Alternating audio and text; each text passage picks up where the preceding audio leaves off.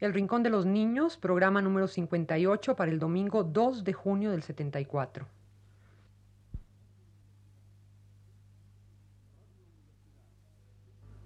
Radio Universidad presenta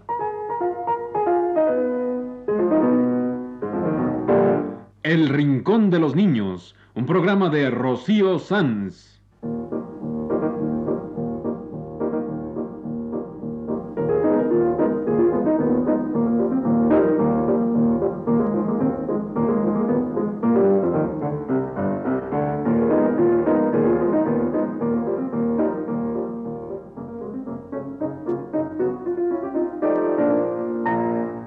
Las semanas, a esta misma hora, los esperamos aquí con cuentos e historias verdaderas, con música y versos, con fábulas, noticias y leyendas para ustedes en el Rincón de los Niños.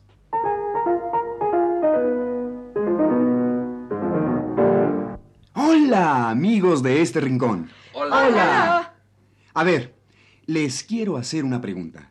¿Qué es tamarindo? Uy, qué fácil. Tamarindo es un árbol. No, no, no. ta- Tamarindo es un fruto. Tamarindo es un refresco. Tamarindo es un árbol. Es el fruto de ese árbol y es el refresco que se hace de ese fruto. Claro, por supuesto. Pues están todos muy equivocados. Tamarindo es un cuento de Marinés Medero que hoy vamos a contar. ¡Qué bueno!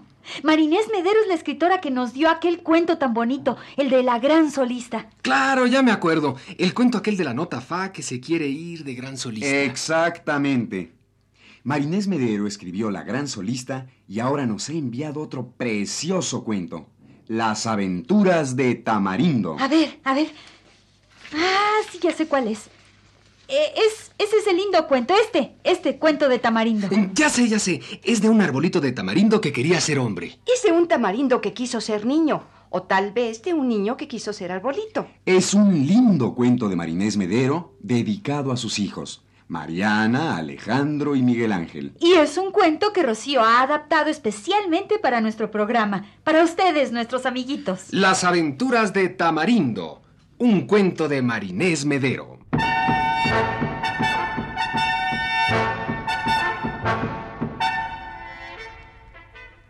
Había una vez un arbolito de tamarindo. Madre tierra, madre tierra, yo quiero ser hombre. Quiero ser hombre. Tamarindo, tamarindo. Cada uno debe ser lo que es. Un hombre debe ser un hombre y un árbol debe ser un árbol. Trata de hacerte grande y fuerte, que tu tronco se alce vigoroso y tus ramas se llenen de hojas verdes y frescas.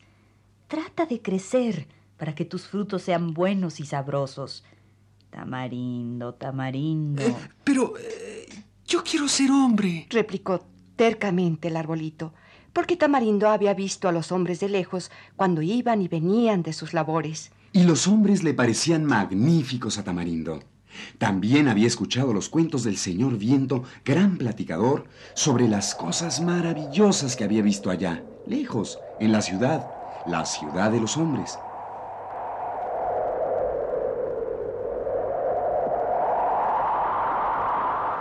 Madre tierra, madre tierra. Yo quiero ser hombre. Y la tierra se cansó de aquellos gritos que turbaban la paz vegetal. No es bueno que un árbol tan joven tenga esa clase de añoranzas.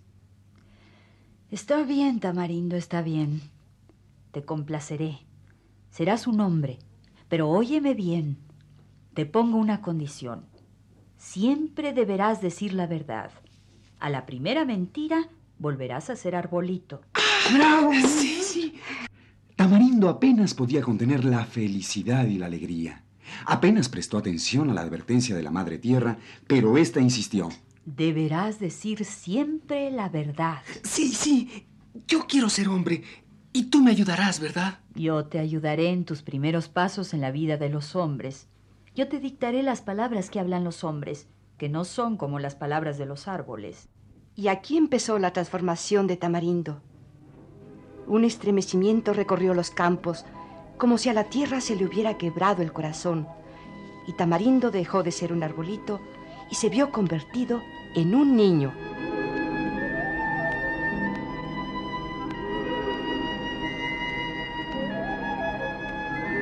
Tamarindo apenas podía creer en su transformación.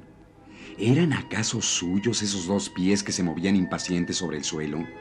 ¿Eran suyas esas dos manos que se agitaban trémulas? ¿Y eran acaso sus hermanos aquellos árboles que lo miraban estupefactos y lejanos?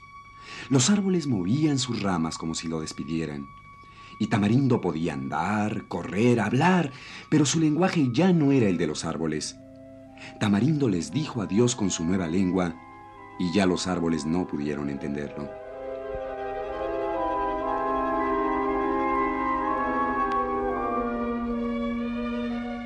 Era un niño recién estrenado.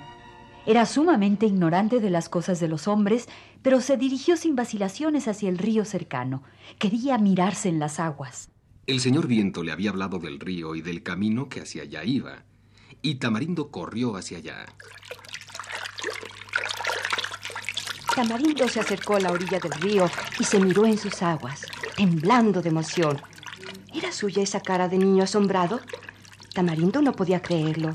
¿Era suyo ese cuerpo largo, estirado, como un arbolito que se ha vuelto niño de repente?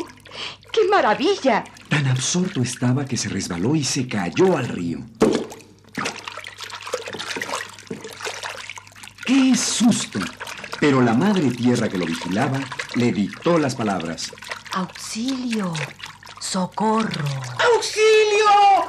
¡Socorro! Y un campesino que pasaba por allí sacó a Tamarindo del agua. Lo miró despacio con una cara terrible, pero que no hacía daño. Es, es un hombre, pensó Tamarindo. E- Es un hombre de verdad. Y no le tuvo miedo. El campesino lo condujo a su casa y una vez ahí gritó. ¡Eh! ¡Miren lo que traigo! Y unos niños como del tamaño de Tamarindo lo rodearon sorprendidos. ¡Es un niño! ¡Está todo mojado! ¡Ay, qué raro niño! ¿Cómo te llamas? ¡Mamá! ¡Mamá! El arbolito niño recordó las últimas palabras de la madre tierra. Debía decir siempre la verdad. Eh, me, me llamo Tamarindo. ¡Tamarindo! ¿Tamarindo? Ese no es nombre de niño. Eh, pues, pues ese es mi nombre. ¿Y tu madre dónde está? Mi madre es la tierra. Está chiflado, está chiflado. déjenlo tranquilo, déjenlo tranquilo. Vamos, vamos. Debes cambiarte de ropa. Entonces llegó una persona que era tan hermosa que Tamarindo tembló de gozo. Era parecida a él, a los niños o al campesino, pero era distinta. ¿Qué será? pensó Tamarindo. ¿Así sería la madre tierra si viviera entre los hombres? Mm, se llama mamá. Mira, mujer, lo que te he traído. Eh, También se llama mujer. Qué bonito es el mundo de los hombres. Y así llegó la noche.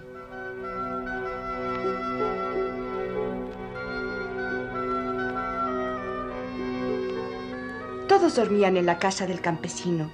A Tamarindo le habían hecho un, huequito en la cama de los otros niños.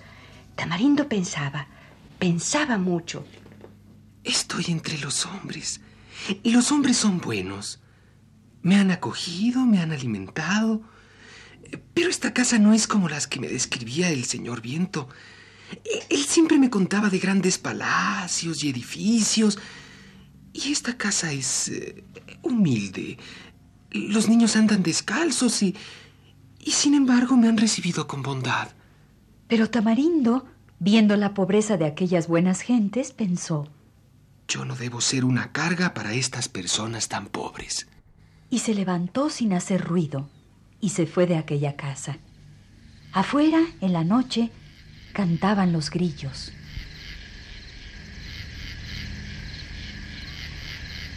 Tamarindo miró la noche. La noche no lo asombraba porque la conocía. Sin embargo, caminar era difícil para un niño tan inexperto como él. El camino se extendía en la noche como una línea interminable, oscura y recta, pero a veces se torcía, subía y bajaba. Tamarindo caminó. A Tamarindo le dolían muchísimo los pies. Como los árboles no caminan, se le dificultaba el andar. Tenía una ampollita en el dedo pequeño de cada pie y cojeaba para un lado y para el otro. Y luego llegó la sed. Como arbolito, Aún no había conocido la sed. Nunca le habían tocado las grandes sequías de que hablaban los árboles viejos.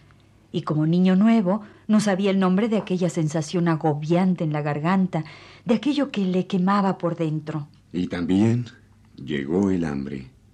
Tamarindo no sabía lo que era. Sentía como, como si se hubiera quedado hueco por dentro. Cuando era arbolito, la madre tierra lo había alimentado siempre a través de sus jóvenes raíces. Y Tamarindo no conocía el hambre y sentía aquel hueco por dentro. Oh, oh, tengo que encontrar un río, un arroyuelo. Tengo que llegar a la ciudad de los hombres. Y Tamarindo caminó, con hambre, con sed, con los pies llagados.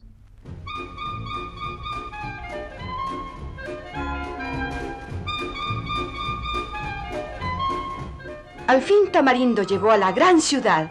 ¡Cuánta gente! ¡Cuánto ruido! Tamarindo estaba demasiado atemorizado para poder gozar de las bellezas de aquella ciudad que tantas veces le describiera el señor Viento. Ah, tengo que encontrar quien me ayude, quien me dé de comer y beber. Pero no era tan fácil. Las calles se hacían más estrechas, los edificios más altos cada vez, y había gente, mucha gente, pero todos iban serios, apresurados. A Tamarindo le parecía que se amontonaban unos encima de otros, que se empujaban, que no veían, y no se atrevía a solicitar ayuda.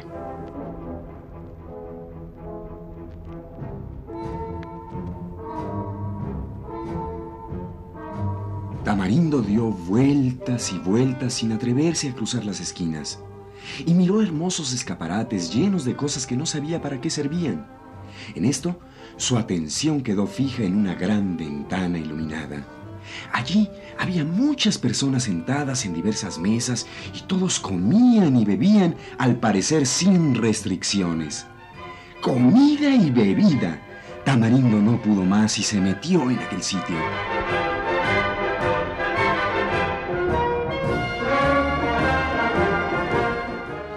Qué alivio sentarse después de la larga marcha.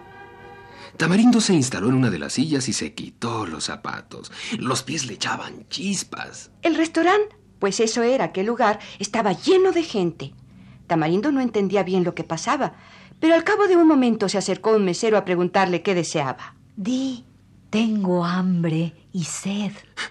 Tengo hambre y sed. Bueno, bueno, sí, pero ¿qué deseas? Leche.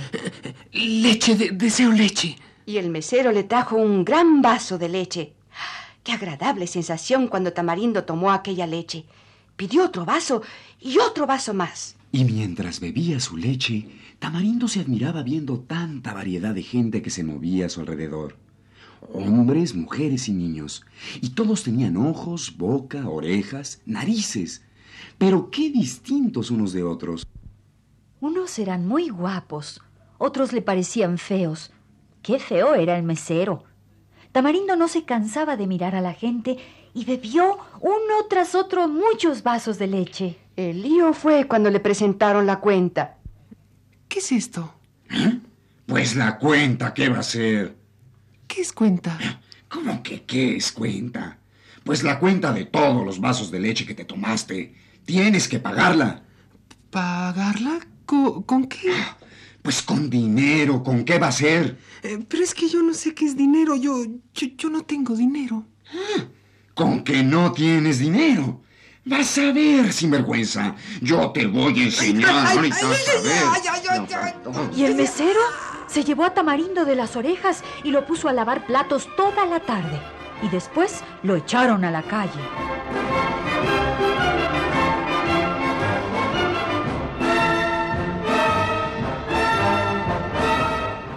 Tamarindo aprendió que el mundo de los hombres no era fácil. Tuvo tantas y tan variadas aventuras como para llenar un libro maravilloso. Conoció a un perro y a un muchacho que fueron sus amigos. Conoció palacios y viviendas humildes. Miró a los hombres cómo vivían en su mundo. Las aventuras de Tamarindo en el mundo de los hombres podrían continuar indefinidamente, pero todo cuento que comienza debe tener un final. Tú mismo, amiguito nuestro, puedes inventar el final que más te guste. Nosotros no sabemos en realidad cuál es el mejor final. ¿Era todo un sueño? ¿Era un niño que soñaba ser árbol? o un árbol que soñaba ser niño. ¿Se quedó Tamarindo en el mundo de los hombres? Todo es posible. Pero vamos a contarles nuestro final favorito. Madre Tierra. Madre Tierra. ¿Qué quieres ahora, Tamarindo? quiero darte las gracias. Ha sido maravilloso. Ha sido bueno, duro y, y difícil. Aprendí muchísimo y logré decir siempre la verdad. Y sin embargo, sin embargo, quiero regresar. ¿Estás seguro, Tamarindo? Sí. El mundo está hecho de muchas cosas, unas grandes, otras pequeñitas. El mundo está hecho de hombres y de árboles y de muchas cosas más. Y yo, yo soy un árbol y, y, quiero volver a mi lugar. La Madre Tierra se sintió conmovida. Ya no dijo nada. Acogió nuevamente a Tamarindo entre los árboles. Un suave murmullo y de nuevo reinó la paz vegetal.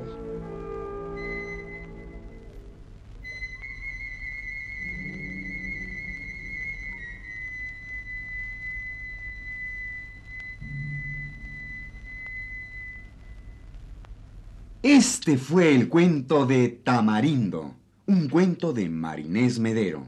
Y para terminar nuestro programa de hoy, aquí les tenemos otro lindo cuentecito. La calle, el arco iris, la niña, el perrito y la ternura. ¿Cómo? Así se llama. Porque es un cuento fantástico de una banqueta que baila como si temblara, de una calle que se alegra cada vez que pasa la niña con su perrito. Es una fantasía que nos ha enviado nuestra amiga Eugenia Romo de Álvarez. Para ustedes un lindo cuento de Eugenia Romo de Álvarez. La calle, el arco iris, la niña, el perrito y la ternura.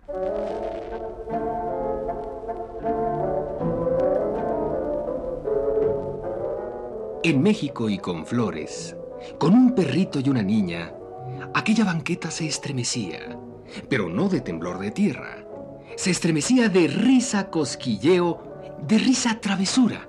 La calle toda se regocija con el paso de esta suave niña, de esta niña delicada y alegre que ríe y ríe porque el precioso perrito blanco la mía y la mía las piernas de su amita. Las risas terminaron en saltitos del perro y en saltitos de la mágica banqueta. Estaban tan contentos todos que su propia felicidad de colores los hacía empujarse unos a otros. La misma calle tamborileaba para que la niña flotara y cayera flotara y cayera. Y el perrito blanco maromeaba entre la niña y el piso como una pelotita de lana dulzura.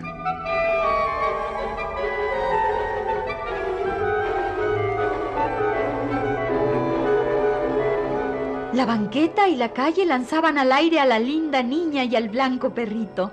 Y de pronto la ciudad entera lanzó al cielo flores, flores que flotaban y parecían pájaros, embellecían como cohetería fantástica la maravillosa ciudad.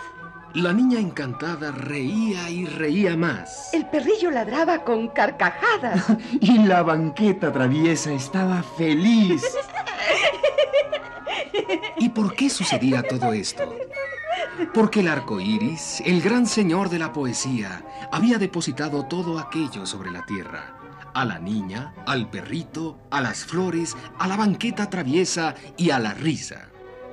Este fue el regalo del gran señor arcoíris para que los hombres de la gran ciudad desarrollaran nuevamente la ternura que tenían estancada en sus zapatos. Y para que la ciudad fuera pura y recibiera a la niña y al perrito, y a la banqueta y la calle saltarinas, para que hubiera risas y ternura. El señor arcoíris, con su gran equipo de rayos de sol y lluvia pura, había guardado al smog en el closet de la invisibilidad.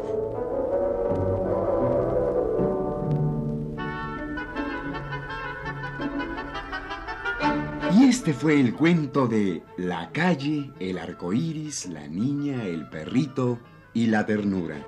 Un cuento de Eugenia Romo de Álvarez.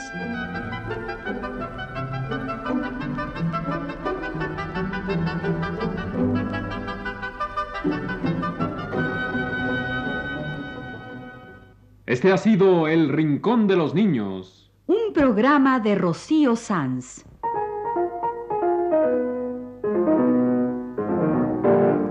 Asistente de producción, Leonardo Velázquez.